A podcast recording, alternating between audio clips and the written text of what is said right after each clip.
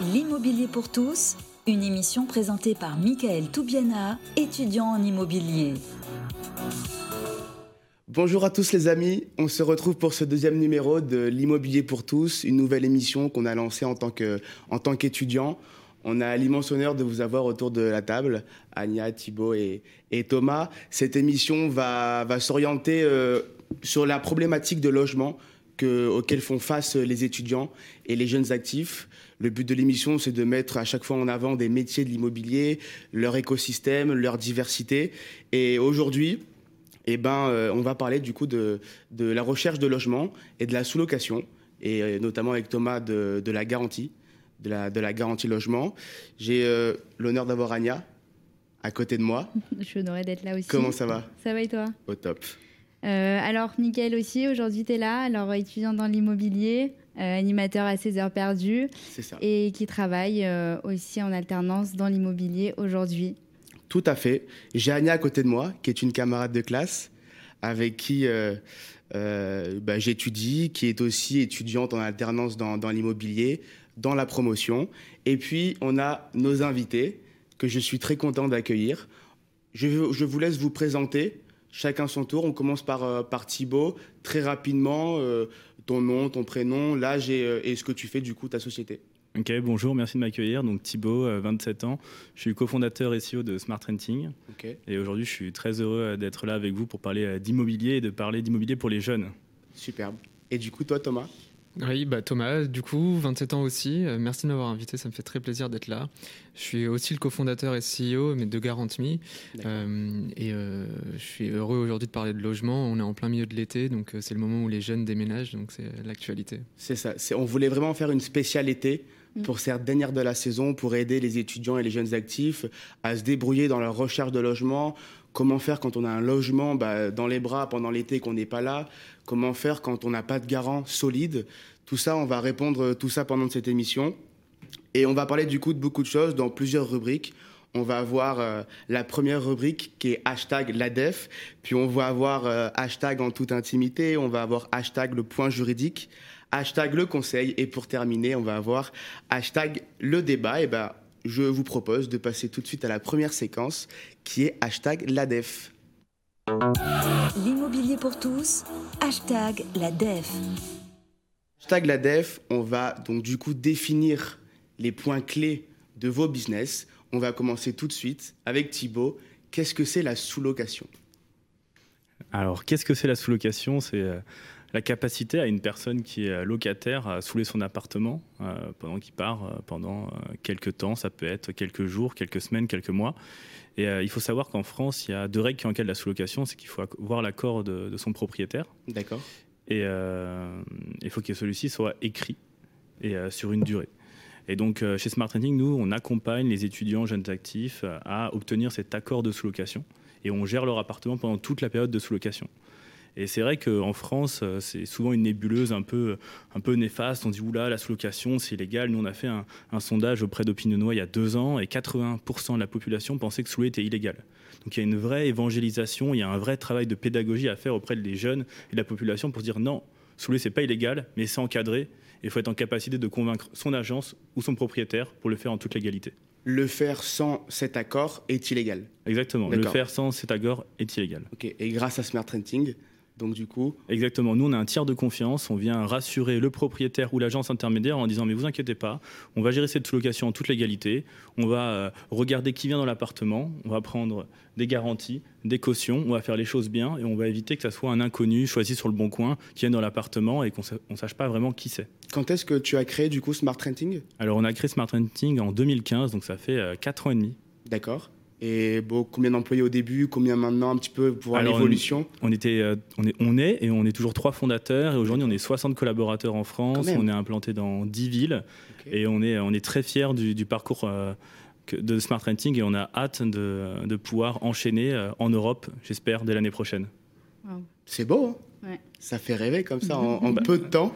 On est passionné, on zone à fond, on a l'impression de répondre à un vrai problème. Il y a des milliers de jeunes, de milliers d'étudiants qui partent euh, en stage, en Erasmus, en road trip, euh, que ce soit en Europe et autour du monde. Et ils ont besoin de notre solution quand ils partent un, deux, trois mois parce que c'est difficile de retrouver un logement. Hein.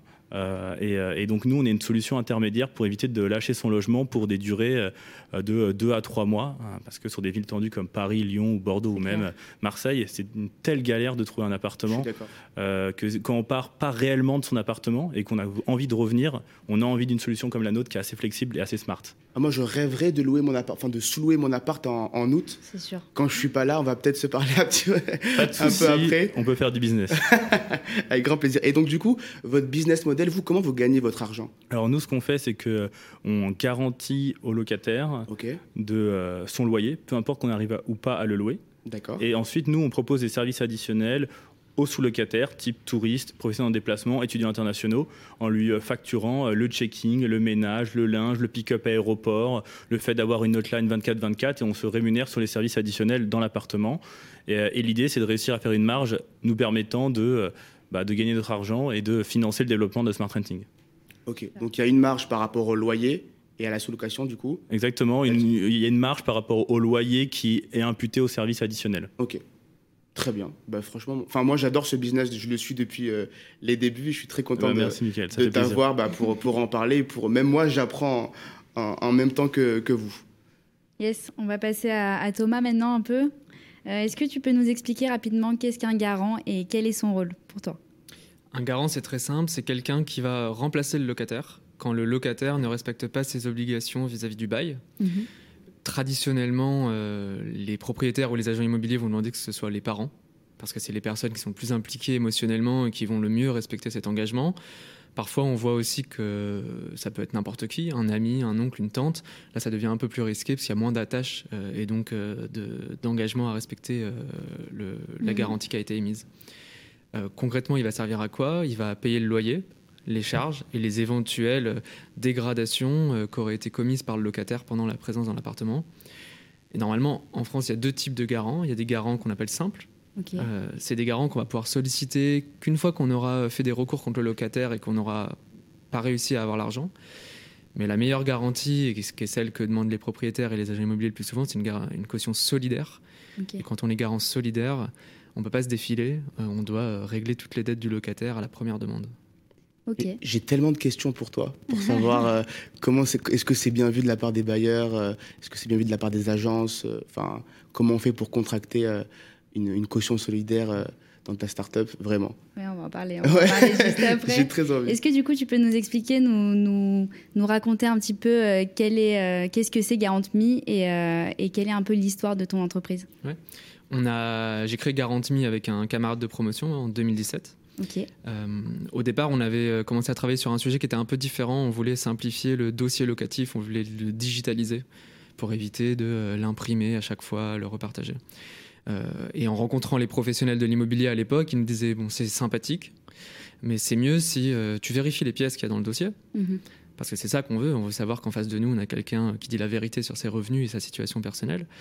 Et puis, il faut que tu sois tellement sûr des vérifications que tu fais qu'il faudra aussi garantir les loyers. Et au fait, euh, sur certains profils de locataires, euh, notamment des étudiants, des jeunes actifs, des personnes en CDD, des indépendants, des étrangers, euh, on n'a pas de système de garantie que les propriétaires sont prêts à payer. Donc il faudra que le locataire finance lui-même sa caution. Donc c'est pour ça qu'on a monté la, solution à cette époque-là. Et ça nous a pris à peu près 8-9 mois de trouver des assureurs qui allaient nous faire confiance sur le risque, qui était nouveau pour eux mais aussi sur la taille du marché euh, qui, était importante parce qu'en France, il y a 6 millions de personnes qui n'ont pas de garant physique qui permettent de rassurer un propriétaire ou une agence, euh, notamment parce qu'ils ne gagnent pas trois fois le montant du loyer ou qu'ils ne sont pas en CDI. Très bien. J'ai une petite question par rapport à votre business. Euh, je voulais parler, enfin, savoir un petit peu si aujourd'hui, depuis que vous avez créé votre entreprise, vous êtes rentable. Est-ce que vous avez atteint votre équilibre financier ou pas? Thibaut, si tu veux commencer. Alors nous, on a été rentable très très vite, c'est-à-dire que les deux premiers exercices, on était rentable pour la simple et bonne raison qu'avec nos trois fondateurs, on ne se payait pas et qu'on réinvestissait tout l'argent pour le développement de la boîte, pour la mise en place des locaux, pour nos premiers CDI. Et après, on a fait deux levées de fonds successives et là, on a commencé à investir, donc euh, ouvrir une, deux, trois, dix villes. Et, euh, et, là, aujourd'hui, on n'est pas rentable euh, parce qu'on est en période d'investissement et qu'il nous faut entre 18 et 24 mois pour rentabiliser une ville. Donc, il faut un certain nombre de volumes d'appartements pour couvrir les charges fixes d'une ville, donc les salaires, les locaux, etc. Donc, on est en phase d'investissement et c'est assez normal. Donc aujourd'hui, non, on n'est pas rentable, on est en phase de croissance. Pour donner quelques chiffres, on fait entre 200 et 300% de croissance par an en termes de chiffre d'affaires. Euh, donc c'est assez impressionnant. On a commencé en première année à 300 000 euros de chiffre d'affaires et on a clôturé dernière entre 8 et 10 millions de chiffre d'affaires. Donc on a fait une belle croissance en 4 ans et demi.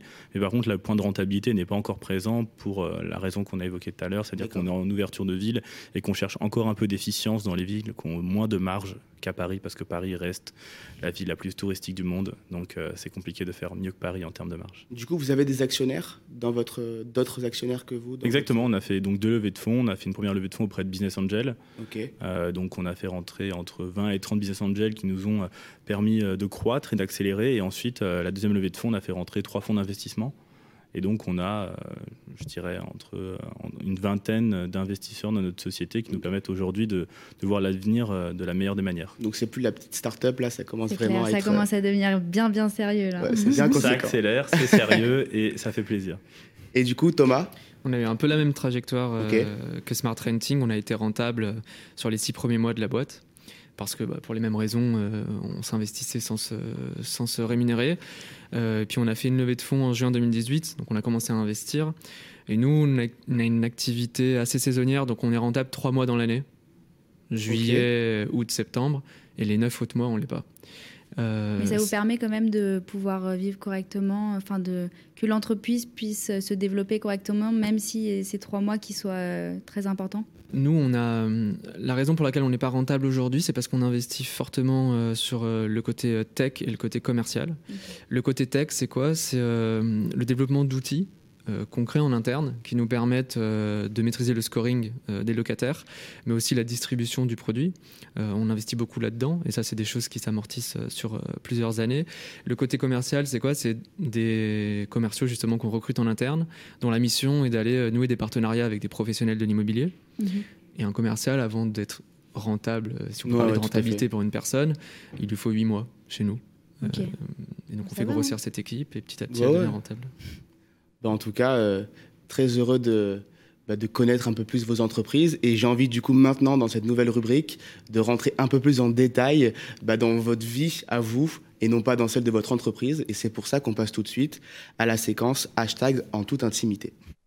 L'immobilier pour tous. Hashtag en toute intimité. Alors, on va parler de votre formation. Déjà, on va commencer aller par Thomas.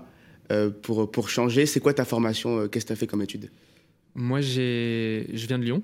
Euh, j'ai réalisé euh, une, j'ai fait une classe préparatoire euh, à Lyon après le bac et je suis venu à Paris dans une école de commerce en 2013. Ok.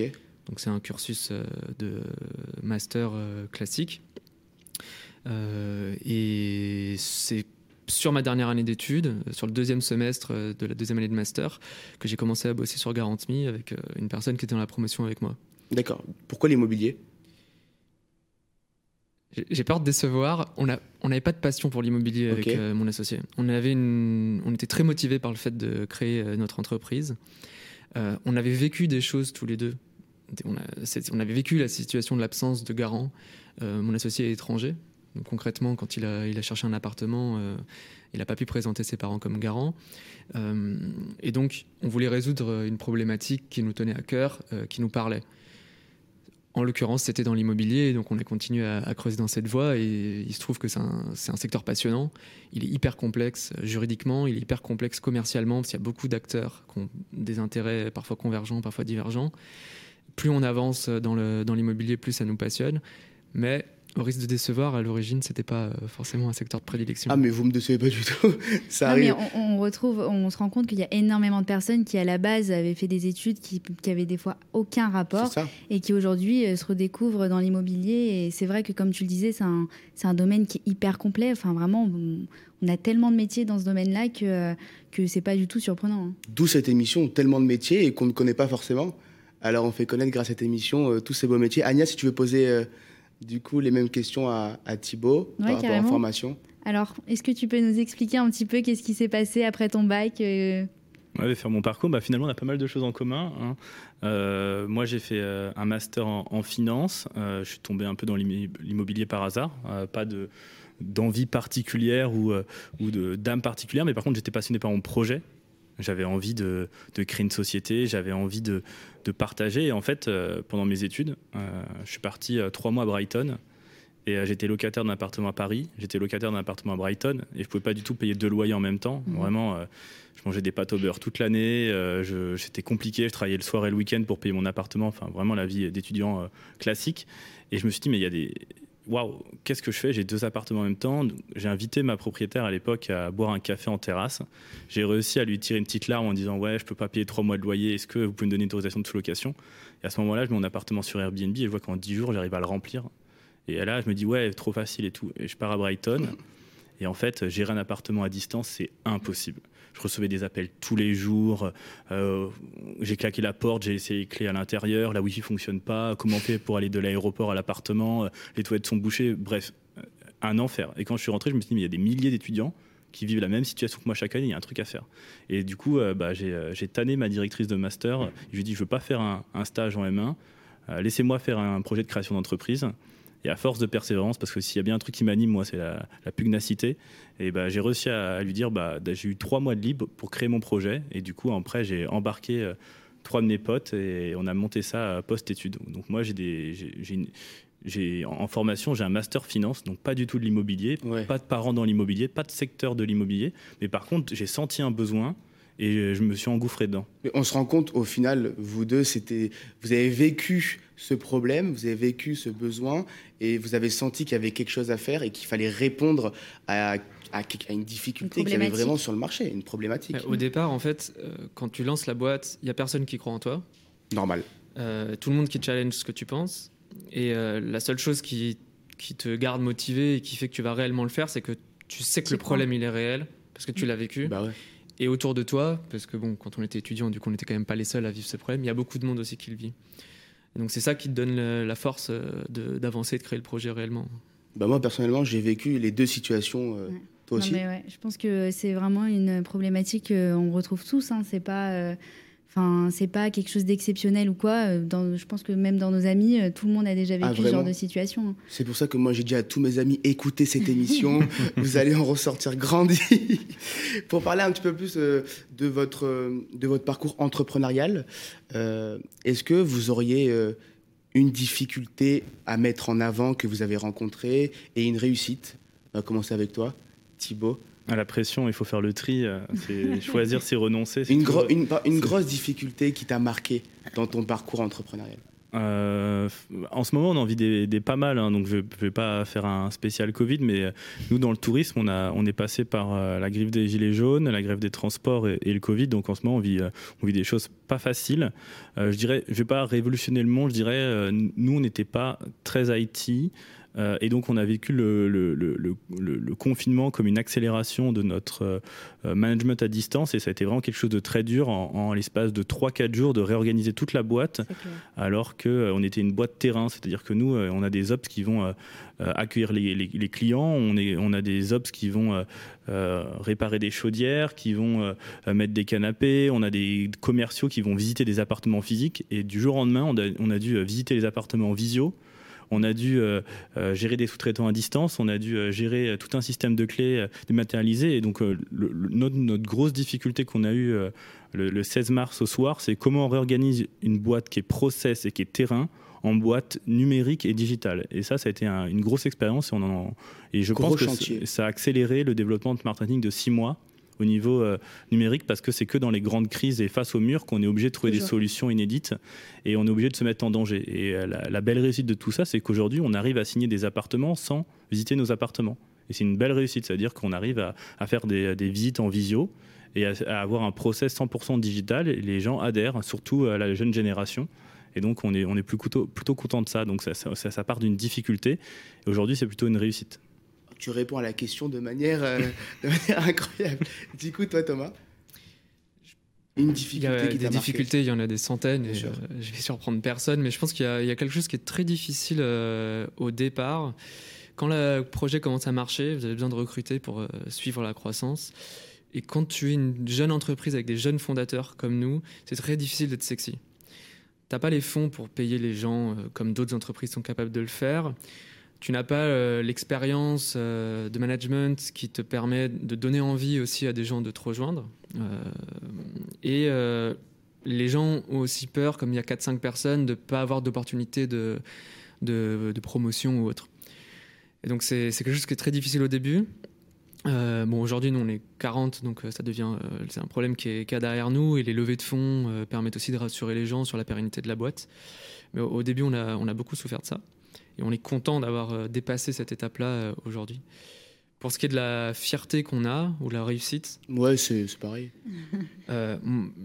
pour faire du Covid aussi, c'est quand même d'actualité, j'ai été très fier, pour le coup, je pense que c'est le mot, de la réaction de l'équipe dans la période Covid. Pour le coup, nous, on était assez bien structurés euh, pour travailler à distance, donc on n'a pas eu trop de challenge de, mise en route euh, le 16 mars. Euh, ce dont j'avais peur, c'est qu'avec un effectif qui est plutôt jeune, chez nous. On a de la difficulté à manager les gens à distance. Et en fait, le fait que tout le monde soit en télétravail, ça a permis à certaines personnes de se révéler, de montrer qu'elles étaient leaders sur certains sujets. nous, ça nous a donné enfin, beaucoup plus confiance qu'avant dans tout l'effectif. Ça a créé de la solidarité aussi entre les gens. Euh, les salariés s'appelaient entre eux euh, pour savoir comment ça allait, euh, à la fois professionnellement mais aussi personnellement. Et depuis qu'on est de retour au bureau, moi je sens qu'il y a une atmosphère qui est totalement différente de, ce qu'on avait avant. ça, c'est une grande fierté. C'est fort. Donc, en fait, d'une difficulté, on arrive à la transformer finalement en point positif. Et au final, bah, je pense que dans l'entrepreneuriat, c'est un peu tout le temps comme ça. Il y a une opportunité, on voit une difficulté, bah, on fait tout pour la transformer au final en quelque chose de, en quelque chose de bon. C'est les montagnes russes, il faut, euh, il faut voir euh, toute épreuve comme euh, une opportunité. C'est ça. Agnès, tu veux rajouter quelque chose peut-être? Bah, moi, je voulais, je voulais un peu savoir, est-ce que ça avait toujours été quelque chose qui vous a passionné, l'entrepreneuriat? Est-ce que vous avez toujours voulu créer votre entreprise? Ou est-ce que justement, c'est le fait d'avoir rencontré ce problème qui, où vous vous êtes dit, bah, en fait, peut-être que je vais créer ma propre boîte parce que ça n'existe pas ailleurs? Je sais pas. Qui veut commencer? Thomas, vas-y, commence. Moi, j'ai mis beaucoup de temps à me rendre compte de ce qui avait pu me motiver à faire ça, mais j'ai regardé un peu derrière moi récemment, alors qu'en fait, c'est peut-être évident. Euh, dans ma famille, j'ai beaucoup d'entrepreneurs. De, mm-hmm. Alors, c'est pas des startups comme on est en train de monter, c'est des artisans. Euh, mon grand-père était artisan à son compte, mon oncle est artisan à son compte, ma grand-mère euh, avait un restaurant euh, à elle, mon père travaille tout seul en tant qu'indépendant. Donc en fait, je pense que j'ai toujours baigné dans un environnement où il y avait un besoin de liberté professionnelle, il y avait un besoin d'être son propre patron. J'en ai, je l'avais jamais vraiment objectivé, c'est en regardant un peu derrière maintenant que je, je m'en rends compte. Et il y a une deuxième chose qui m'a motivé, c'est que quand on est en école de commerce, on fait des stages. Et j'avais l'impression qu'au bout de six mois euh, de stage, la courbe d'apprentissage commençait déjà à s'aplanir. Mm. Ce qui est hyper démotivant quand tu arrives sur le marché du travail, euh, alors que quand tu crées ta boîte, ta courbe d'apprentissage, elle est exponentielle. C'est-à-dire que plus tu avances et plus il y a de difficultés, plus tu apprends euh, de choses. Il y a peu de métiers ou peu d'entreprises qui sont capables de te fournir cette expérience-là où tous les jours tu vas apprendre plus. Du coup, moi, je garde ça tout le temps ça en tête en me disant il faut que nos salariés ils n'aient pas une courbe qui plafonne. Et donc on travaille beaucoup là-dessus en interne, sur euh, identifier les personnes qui, euh, où elles en sont dans leur apprentissage, euh, c'est quoi les prochaines étapes pour elles, comment est-ce qu'elles peuvent continuer à progresser. D'accord. Thibaut, du coup? Une très bonne réponse. On va passer après ça. Euh, moi, c'est l'équation des deux. Euh, c'est-à-dire que mes parents euh, et mes grands-parents, non, j'ai pas d'entrepreneur à la famille. Par contre, c'est un peu bizarre. moi, quand j'étais jeune, j'adorais arriver à table ou à l'apéro quand mes parents discutaient et racontaient leur journée de boulot. Alors, je, pense qu'il n'y a pas beaucoup d'enfants qui adoraient entendre leurs parents parler de leur journée de boulot, de leurs discussions avec leurs patrons, de leurs appels d'offres, etc. Moi, j'ai deux parents qui sont commerciaux. Euh, qui managent des équipes commerciales et j'adorais les entendre parler de leurs difficultés, de leur présentation, de leur stress, de leur organisation et c'est peut-être ça qui m'a au fond de moi un peu alimenté si je fais une introspection. Et, euh, et donc, j'avais pas forcément cette envie d'entrepreneur. Moi, j'avais fait euh, un master en finance, j'ai fait une saison chez Mazar, j'étais parti pour l'autoroute euh, de l'audit, de l'expertise comptable, du commissaire au compte, quelque chose de pas forcément très sexy. Hein. Je mm. m'excuse à tous les experts comptables et commissaires au compte qui nous écoutent, mais c'est la vérité. Je pense qu'il y en a beaucoup et, et, en fait, voilà. Et, et moi, c'est du coup le problème qui, à mon avis, a fait éclore la germe qui était en moi et qui me dit mais waouh, là j'ai un truc, j'ai envie d'y aller, j'ai envie de foncer. Et au point que j'ai quand même, euh, encore une fois, je le redis, été aller voir ma directrice de master et je lui ai dit mais je ne ferai pas de stage, je veux faire un projet entrepreneurial. Je l'ai fondé, je l'ai mis sur la table et après, comme j'ai dit, j'ai embarqué euh, deux amis avec moi. Donc je dirais que c'est l'équation des deux, c'est euh, cette discussion quotidienne avec mes parents, les entendre parler de management, d'organisation, de process, de structure, même s'ils n'étaient pas chefs d'entreprise. Et le côté où j'ai eu l'idée, euh, et, je me suis dit, waouh, il y a un truc à faire, allons-y. Mais j'avais pas cette, envie euh, intrinsèque en moi d'être euh, mm. chef d'entreprise, monter 10 boîtes, etc. Je dirais que c'est venu naturellement. Et, aujourd'hui, je suis très content. et j'ai hâte que. voilà, je pense que maintenant, je suis piqué et ma vie fera et sera une vie d'entrepreneur. Super. Bah écoutez, maintenant, pour tous les, les gens qui nous écoutent et qui veulent en savoir plus sur euh, la manière dont votre entreprise fonctionne et votre service, du coup, fonctionne. On va passer à la prochaine séquence qui est hashtag le point juridique. L'immobilier pour tous, hashtag le point juridique. Alors, on va commencer avec Smart Renting et ensuite avec Anya, on, s'occupera de, de, toi, Thomas. Donc, Thibaut, je voudrais aborder un petit peu la légalité de la sous-location. Comme tu as dit au début, euh, beaucoup de personnes pensent que ce n'est pas légal, que c'est pas légal, et au final, si, quand on rentre un petit peu plus dans les textes, on, trouve ça, euh, enfin, on, voit que c'est légal. Déjà, ça va être des, plusieurs questions que je vais te poser, et on répond assez, assez rapidement. La durée limite, la durée, est-ce qu'il y a une durée limitée pour euh, sous-louer son appartement? Alors si on sous-loue en, longue durée, il n'y a pas de durée euh, limitée. Il faut juste qu'on ne sous-loue pas au-delà du bail principal. D'accord. bien sûr, euh, si tu as un bail euh, de 9 mois ou de 3 ans, euh, tu, tu sous-loues dans, la durée du bail restant. Voilà. Donc si demain je contracte un bail de 9 mois en tant qu'étudiant, je peux sous-louer 9 mois? Bah, si tu as l'accord de ton propriétaire. Oui, bien sûr. oui, oui, mais pas au-delà. Ok, pas au-delà, de, de, la durée de ton bail principal. Ok, très bien. Est-ce que pour la personne qui va sous-louer, est-ce qu'elle a des démarches à faire auprès de la CAF, par exemple, ou des aides comme l'aide Mobiligène quand on est en alternance? Vu que du coup, bah, on, perd, on ne paye pas de loyer, donc euh, notre pouvoir d'achat, euh, enfin, on gagne en pouvoir d'achat. Est-ce que par rapport à la CAF, l'aide mobilisation et tout, on doit euh, déclarer la, personne qui sous-loue, du coup? Mm-hmm. Oui. Ok, bah, la personne qui sous-loue, nous, on a deux règles chez Smart Renting quand on nous confie un appartement. C'est soit elle est en capacité de nous donner un, un, mail ou un accord de la CAF qui suspend la CAF pendant la période de sous-location, soit on lui reverse un loyer moins la CAF. Parce que, en fait, le locataire n'a pas le droit de gagner plus que son loyer.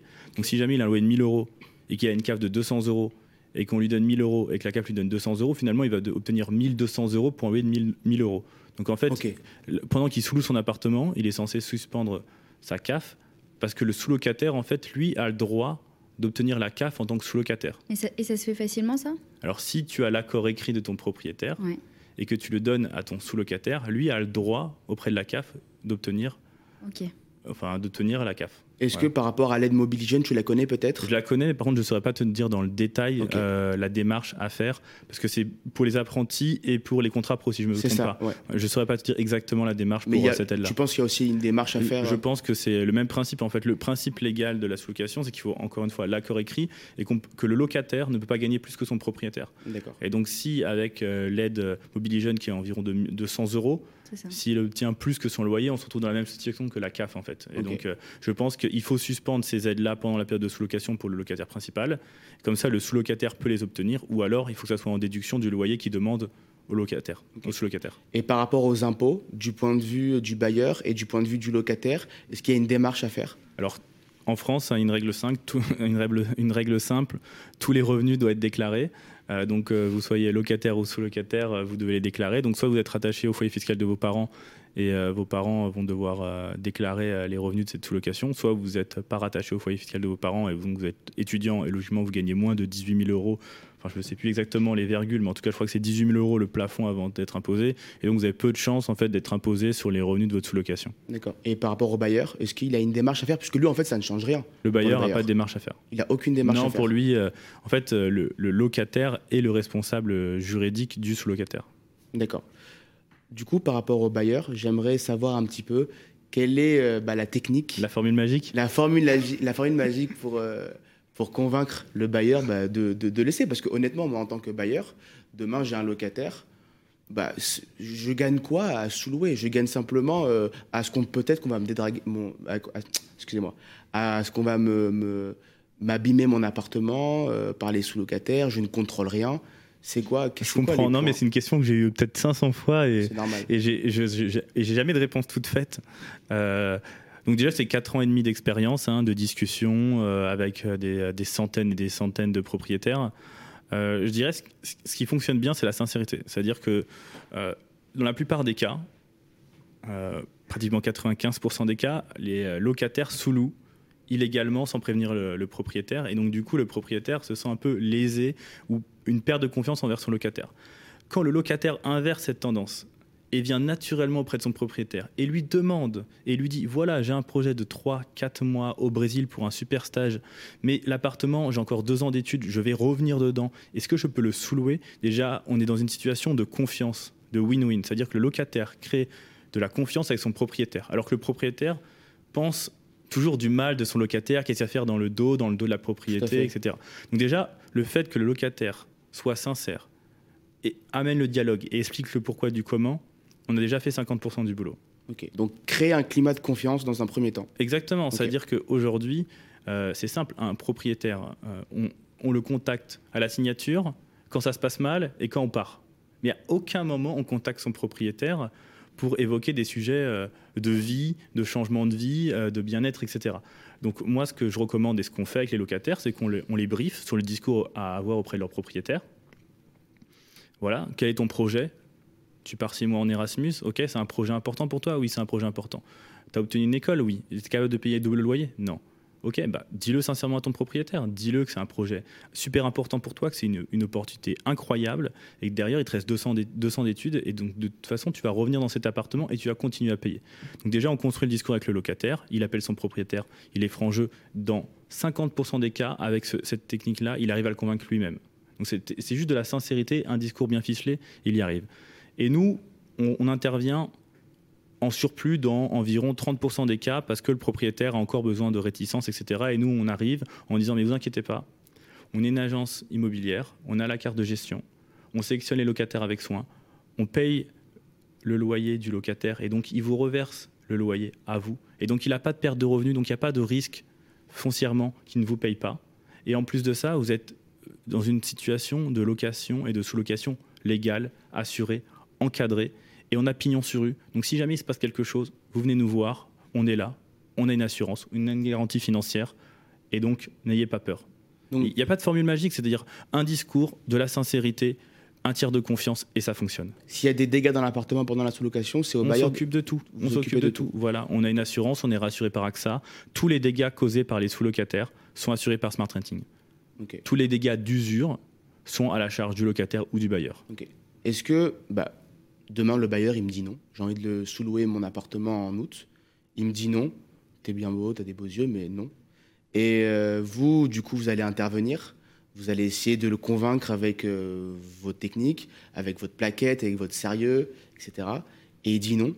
Est-ce que il y a un accord parfois financier qui peut, qui peut avoir Non, aujourd'hui, on ne fait pas d'accord financier entre un locataire et un propriétaire. On part du principe que euh, le propriétaire, il a tout à y gagner. Euh, je rentrerai dans le détail, c'est-à-dire que si jamais il est un locataire qui part au pied levé, il va se retrouver peut-être avec 15 jours, un mois de loyer perdu. Il va devoir retrouver un locataire.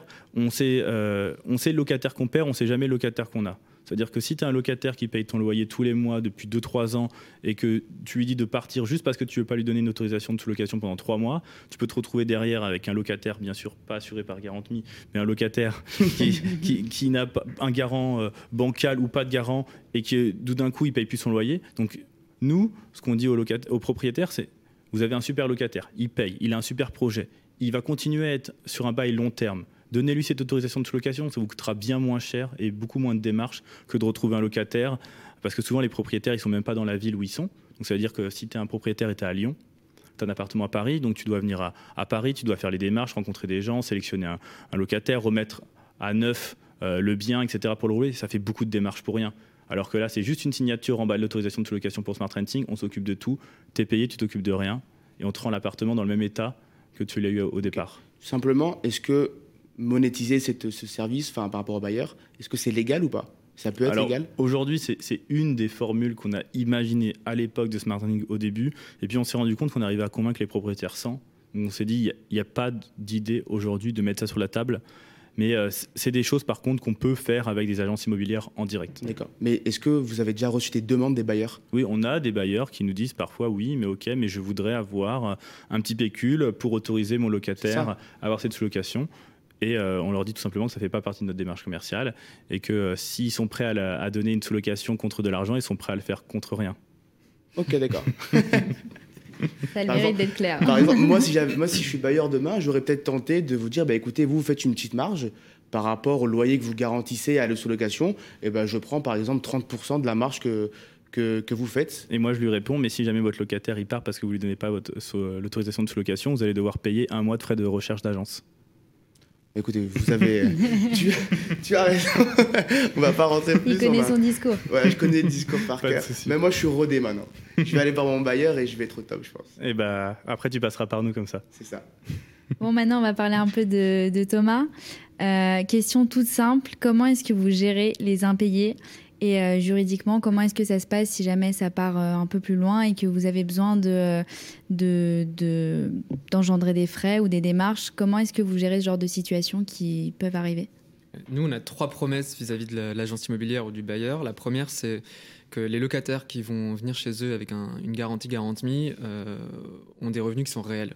Donc on réalise les vérifications que certains propriétaires je vais dire même tous les propriétaires ne peuvent pas faire parce qu'ils ne sont mhm. pas équipés pour le faire, et que certaines agences ne peuvent pas faire parce que euh, toutes ne sont pas non plus équipées. C'est la première promesse. La deuxième promesse, c'est que on va réduire le taux d'impayé au moment où quelqu'un sera en difficulté parce qu'on va jouer le rôle de médiateur entre le locataire euh, et le professionnel de l'immobilier. Euh, ce qui est quelque chose qui n'est pas fait par les assureurs traditionnels. Et le rôle de médiateur, c'est quoi? C'est rentrer dans la boucle des discussions, comprendre ce qui se passe dans la vie du locataire, mhm ça a de la valeur dans quel cas de figure, notamment quand il y a des impayés volontaires. Quand quelqu'un n'a plus d'argent, on ne fera pas de magie, je vais mentir à personne. Quand quelqu'un fait un, impayé volontaire parce qu'il est. Euh, l'isolation n'est pas bonne, il veut des travaux, mm. ce qui arrive. Euh, on peut se positionner en tiers de confiance, rappeler au locataire ses obligations vis-à-vis de la loi euh, et mettre en place des échéanciers, par exemple, qui arrangent tout le monde. La difficulté quand il n'y a pas garantie, c'est que l'agence, qui est aussi un tiers de confiance, entre le locataire et le bailleur est considéré par les locataires comme juge et partie. Mm. Ce qui est vrai parce que son, client finalement c'est le bailleur et, euh, c'est normal. Nous, on vient se positionner comme un réel tiers de confiance impartial. Et donc, ça mm-hmm. soulage l'agence immobilière dans la gestion de l'impayé. Et la troisième promesse, c'est bah oui, il y aura des vrais sinistres, donc des personnes qui effectivement ne paieront pas leur loyer pendant plusieurs mois. Là, on va non seulement indemniser euh, la dette du locataire, mais surtout on va gérer la procédure juridique qui est assez lourde. On arrive à le faire de manière industrielle, là où l'agence le fait de manière plus euh, artisanale, euh, parce qu'on a constitué un réseau d'huissiers à l'échelle du territoire et qu'on travaille avec des avocats euh, aussi sur tout le territoire et qu'on arrive à automatiser certains processus de gestion de procédure, notamment avec l'huissier et l'avocat, qui nous allègent, nous, en termes de temps, mhm. ce qui nous permet de, le gérer à la place de l'agence. Donc, l'agent immobilier gagne énormément de temps en cas d'impayé. Et si jamais, euh, est-ce que vous, vous avez un moyen de vous retourner contre, euh, contre la personne en fait qui doit payer son loyer? Est-ce que euh, vous avez un moyen de, pas de pression, mais est-ce que vous avez des arguments qui font qu'aujourd'hui, vous pouvez avoir un réel impact sur eux? On a deux moyens. On a un moyen, je dirais, qui est moral et on a un moyen qui est juridique. Euh, on a deux moyens moraux même. On a un premier moyen moral qui est qu'un locataire qui demande garantie comme garant indique dans son dossier ce qu'on appelle un référent de confiance. C'est quelqu'un qui n'a aucune obligation juridique ou financière vis-à-vis du bailleur, mais qui est dans le dossier et que mhm. nous on peut contacter en cas d'impayé, qu'on contacte notamment dans cette phase de début d'impayé, pour responsabiliser le locataire. Il y a un, phénomène qui est assez fort dans l'impayé qui est le, le fait que quand on est tout seul à savoir qu'on a un impayé, ça va. Mais dès lors qu'on met quelqu'un dans la boucle, on est plus responsable, c'est la première chose. le deuxième moyen moral, c'est la responsabilisation par la transparence. Mm-hmm. la, comment dire, la loi est très complexe. Les locataires et les bailleurs, d'ailleurs, ne connaissent pas ni leurs droits ni leurs obligations. Les locataires encore moins que les bailleurs. Donc nous, on évangélise euh, le marché côté locataire en leur rappelant leurs obligations. Euh, non, c'est pas parce qu'il y a un rat dans ton appartement que tu peux arrêter de payer le loyer. En revanche, voilà ce qu'on peut faire avec l'agence ou le bailleur pour que ça se passe bien. Mhm. Et le troisième moyen, mais il est juridique. Le cautionnaire en France a un droit euh, qui est naturel, qui est de récupérer la dette du locataire. Et le locataire devra lui rembourser toutes les sommes qu'il a avancées à sa place. Donc si on déverse 100, 1000, 10 000 euros à la place d'un locataire, il devra nous le rembourser. Ok. T'as une petite question en plus? Ça m'a l'air plutôt clair. Euh, bah, pour finir, euh, est-ce que vous rencontrez, enfin, est-ce que les locataires euh, rencontrent des difficultés pour faire accepter justement cette idée de caution que vous pouvez mettre en place? Au, départ, on a eu beaucoup de mal à évangéliser. C'était nouveau. Euh, c'est un système de caution euh, solidaire euh, qui, en fait, est le plus simple à utiliser pour un professionnel de l'immobilier ou un, ou, un, ou un, bailleur. Mais comme c'était nouveau, la force de l'habitude étant là, c'était difficile. Aujourd'hui, on arrive à une étape où on a réussi à complètement renverser la balance, où ce sont maintenant des agents immobiliers, des gestionnaires qui proposent Garantmi à leurs locataires. Parce qu'une fois qu'ils ont commencé à utiliser la solution une fois, deux fois, ils ont pris conscience du temps qu'ils gagnaient sur l'analyse des dossiers, du temps qu'ils gagnaient sur la récupération de la caution. Allez faire signer une caution euh, aux parents qui habitent à l'autre bout de la France, qui doivent le signer manuellement, vous renvoyer un courrier, vous perdez trois jours. Trois jours sur des loyers euh, entre 500 et 1000 euros, bah, ça fait des euros que vous encaissez pas pendant ce temps et vous avez de la vacance que vous devez annoncer au propriétaire. Et puis le gain de temps aussi qui gagne au moment de l'impayé. Mm. Donc ça nous a pris, oui, deux ans avant d'arriver à, renverser la tendance, mais maintenant euh, on y est. vous, avez, beaucoup de, partenaires avec qui vous travaillez ou c'est encore quelque chose que, qui n'est pas très connu et qui, où les professionnels de l'immobilier peuvent éventuellement avoir des réticences? Aujourd'hui, sur tout le territoire, on travaille avec 1000 agences immobilières qu'on dit partenaires. Des agences partenaires pour nous, ce sont des gens qui ont signé une convention de partenariat avec nous et euh, qui sont formés à l'utilisation du produit euh, et qui vont promouvoir le produit euh, auprès des locataires. Ça n'empêche pas les locataires d'aller trouver un logement dans d'autres agences qui ne sont pas partenaires mhm. ou chez des particuliers qui n'auraient jamais entendu parler de nous. Cela dit, on essaie toujours de privilégier les professionnels de l'immobilier chez nous, parce que comme on est sur un sujet très juridique, mhm. en cas d'impayé, on aime bien avoir un pro dans la boucle, parce que les baux sont carrés et les procédures sont carrées. C'est clair. Thomas et Thibault, on va passer à la dernière séquence, même si on avait une, avant-dernière qui était hashtag le conseil. On n'a plus le temps, il nous reste trois minutes. On a un débat à trois minutes là qu'on doit faire. Donc du coup, on passe tout de suite à la séquence hashtag le débat. L'immobilier pour tous, hashtag le débat. On va parler tout simplement du Covid, c'est d'actualité. On va essayer de répondre à une question. Est-ce que aujourd'hui vous pensez que le Covid... Euh, va changer des choses pour la rentrée ou pour cet été par exemple. Est-ce que maintenant avec le Covid, est-ce que en tant que locataire, je peux sous-louer facilement mon, appartement avec Smart Renting? On va essayer de faire synthétique. Oui, le Covid a changé les choses. Oui, euh, pour la rentrée, nous, on est partenaire d'une entre 70 et 100 écoles de commerce et universités. Ils nous ont tous dit qu'il n'y aurait pas de départ à l'étranger à partir de septembre. nous, c'est un vrai coup dur pour nous pour euh, la récupération d'appartements euh, d'étudiants et jeunes. Et surtout qu'il y a de grandes chances que ces étudiants qui ne partiront pas en septembre, il n'y ait pas de rattrapage à partir de janvier. Donc c'est toute une manne d'étudiants qui ne partira pas. Donc oui, les étudiants peuvent confier leur appartement avec Smart Renting. Mais je peux vous le confier en août si je pars? On peut nous le confier en août. Par contre, euh, on est beaucoup plus regardant aujourd'hui sur les appartements qu'il y a six mois parce que notre capacité à les relouer aujourd'hui a été divisée par 10 euh, du fait que les, enfin, les, touristes étrangers et internationaux ne viennent plus en France. Mais oui, on récupère des appartements, mais on est beaucoup plus minutieux sur l'analyse des dossiers. Ok. Et du coup, question, euh, question un peu plus pour Thomas. Est-ce que tu t'es rendu compte qu'avec le Covid, il y a eu une hausse des prix qui a été qu'on peut déjà remarquer Et est-ce que euh, vous avez plus eu affaire à des loyers impayés, comme on a parlé tout à l'heure, euh, dû justement à cette crise? On n'a pas remarqué d'hausse des loyers. Quand, tu, quand, vous parlez de prix, vous parlez de loyer. Oui, exactement. On n'a pas remarqué d'hausse des loyers particulières euh, jusqu'à présent. Au contraire, euh, on a remarqué des comportements de propriétaires euh, qui étaient plutôt solidaires vis-à-vis des locataires, qui ont essayé de trouver des arrangements à l'amiable pour étaler les paiements de certains loyers sur des locataires en difficulté. C'est une bonne chose à court terme. Il faudra mhm. voir si à long terme, c'est pas néfaste parce que ça va endetter des locataires. et ensuite, quand on a plus de dettes, c'est plus difficile de, de les rembourser. On a remarqué une hausse des impayés. Euh, elle est assez élevée, mais en fait, par rapport à ce à quoi on s'attendait, c'est moins que prévu. Ce qui nous fait plus peur, c'est l'automne et la vague de euh, licenciements euh, qu'on annonce actuellement dans la presse. Ça va nécessairement avoir un impact sur le paiement des loyers.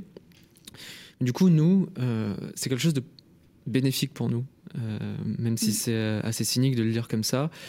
Parce que les propriétaires ont pris conscience euh, pendant euh, cette période qu'il n'y avait aucun profil de locataire euh, qui était réellement sans risque. et que même un garant qui aurait des bons revenus pourra se retrouver prochainement, même s'il était en CDI, dans une situation compliquée. donc un système assurantiel derrière avec des entreprises qui ont des fonds séquestrés depuis des années pour indemniser, ça devient plus nécessaire. Et donc on pense que ça, va, ça peut devenir une norme. Anya, Thibaut, Thomas, l'émission prend, prend, prend, prend fin. C'était un grand plaisir mm. d'échanger avec vous. On a appris plein de choses, comme d'habitude. Ah, franchement, moi, même en tant qu'animateur, j'apprends une tonne de choses. Et Anya, je pense aussi. Comme d'habitude. Ceux qui nous écoutaient, bah, vous savez comment sous-louer votre appartement pendant vos vacances ou quand vous partez en stage à l'étranger ou même euh, vous restez en France. Et vous savez où trouver un garant, où trouver un garant quand vous n'avez pas bah, de parents qui ont euh, des revenus financiers conséquents ou autres. Donc n'hésitez pas à contacter Garant Me ou Smart Renting. Je vous souhaite de très bonnes vacances. On se retrouve à la rentrée pour un troisième numéro et une belle année euh, qui s'annonce pour l'immobilier pour tous. À bientôt. Merci. Au revoir. L'immobilier pour tous, une émission à réécouter et télécharger sur radio-imo.fr, l'application mobile Radio Imo et tous les agrégateurs de podcasts.